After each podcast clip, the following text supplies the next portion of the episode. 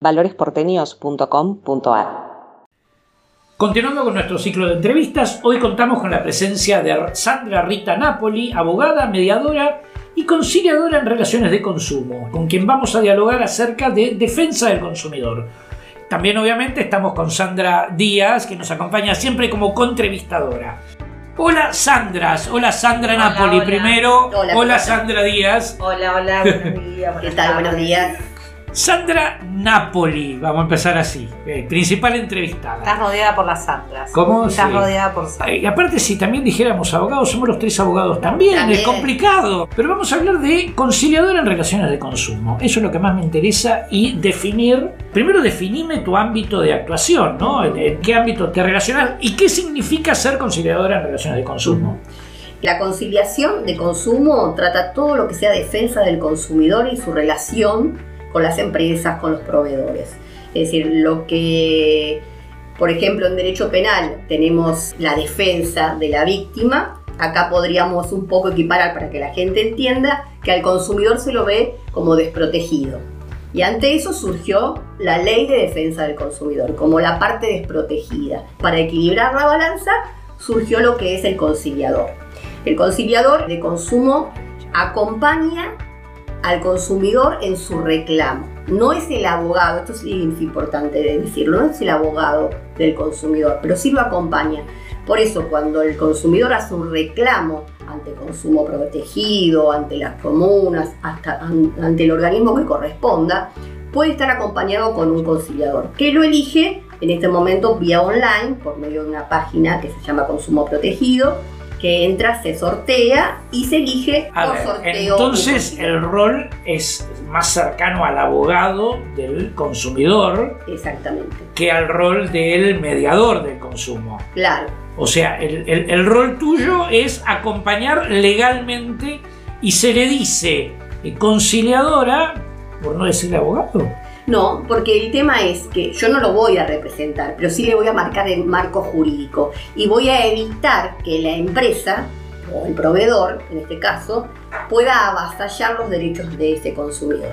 Entonces le voy a poner un freno, lo voy a acompañar. No necesariamente necesita para hacer su reclamo un abogado y pagarle, porque esto es una situación gratuita, no hace falta que invierta dinero en un abogado. Ah. En esta etapa previa que es de conciliación. Claro. Luego, si llega a juicio, claro. Claro, si llega a juicio, por supuesto va a tener que contratar a un abogado y pagarle. Pero en esta instancia no. Pero sí, no somos los abogados. Sí le vamos a marcar el marco legal. Y vamos a tener un parate para equilibrar la balanza de la justicia para que esta persona que está en un estado de vulnerabilidad frente a una gran empresa, tal vez de hasta empresa de servicios y demás, se sienta que está en igualdad de condiciones. Entonces se hacen reuniones en este momento también virtuales, donde se plantea el reclamo y la empresa, bueno, toma ese reclamo y a veces se concilia, a veces no. En este momento hay muchos reclamos de empresas aéreas con el tema de la pandemia. Claro, que no han querido devolver los, precios. Claro, que lo único que en este momento se está haciendo es o devolver el dinero a valores históricos o reprogramar los viajes.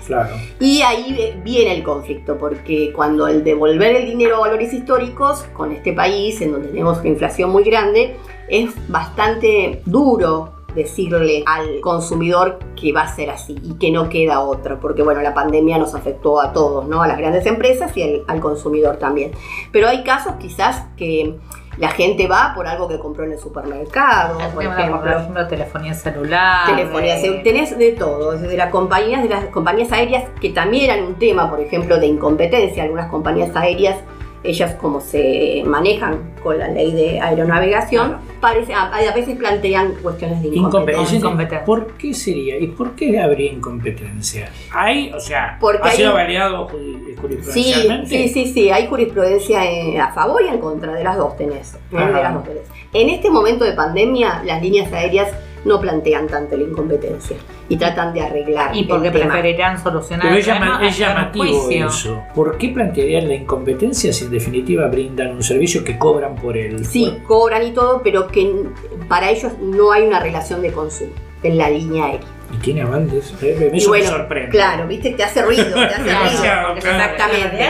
Ellos dicen que, eh, y ahí está la diferencia, cuando el consumidor se relaciona con la línea es una cosa, cuando se relaciona con una tercerizada, por ejemplo, con una agencia de viajes, Sí. ahí sí pueden llegar a responder, pero responden por la agencia de viaje. En forma directa a veces no.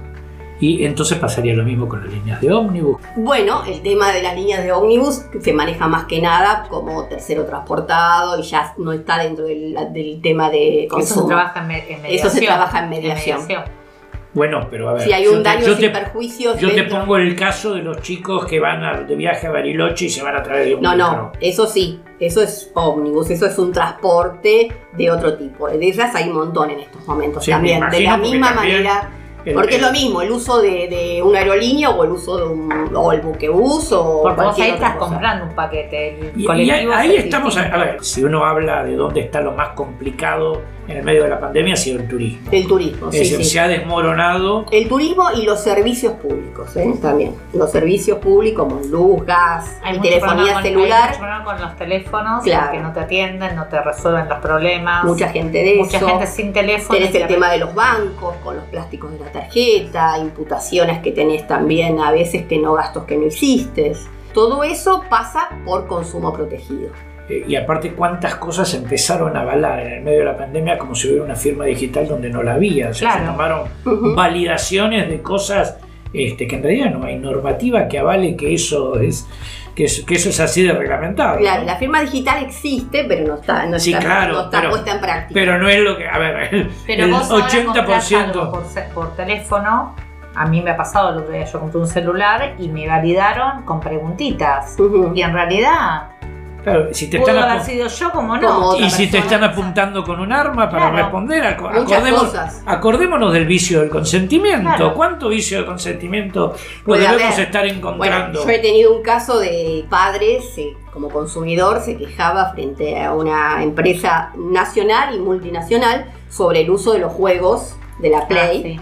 Eh, y bueno, ¿qué había pasado? Él le había dado su tarjeta de crédito a, a su hijo Y adolescente y el hijo adolescente hizo todas las compras que quiso. Entonces ahí no hubo acuerdo, al contrario, el padre tuvo que pedir disculpas, perdón por haber puesto, porque hay que también marcarle al consumidor, no todo va a ser reclamo, ¿no?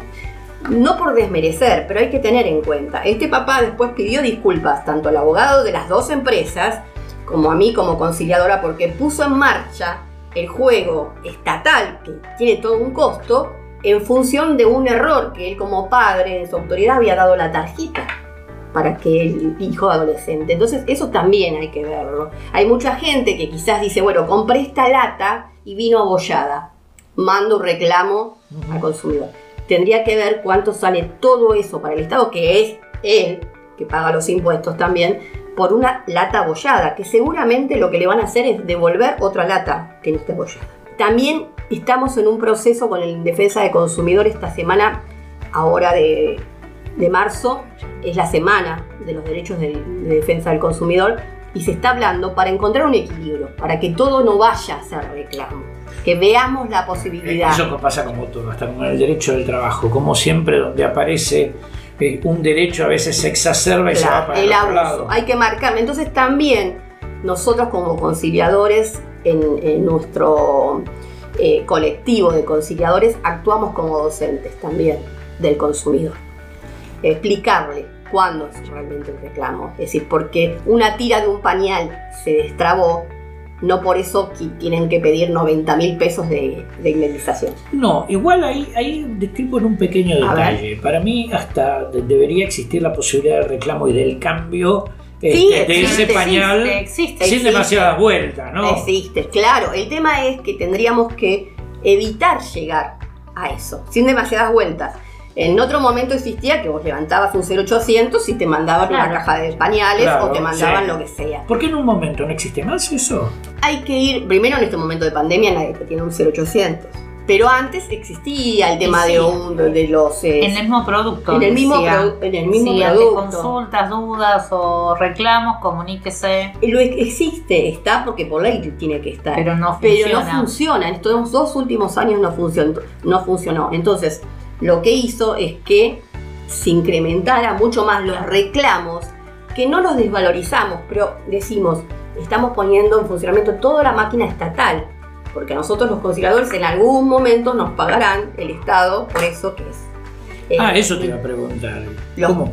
¿Cómo claro, los acuerdos, si acordamos, nos, lo paga la, empresa, están tarifados por la Secretaría de Comercio. Pero si no acuerdan, lo paga el Estado. Si no acuerdan, lo paga el Estado. Y un ejemplo te digo, a mí desde el 2015 que no me paga, a mí y a todo el colectivo de, conciliadores no nos pagan o, algunos les han pagado. Ah, claro, entonces. O sea, ya están demandando al Estado, me imagino. Y hay muchos eh, colegas mías que han demandado al Estado, que vos sabés lo que es demandar al Estado, entrar en el presupuesto y, bueno. O sea, tus hijos. Poder cobrar.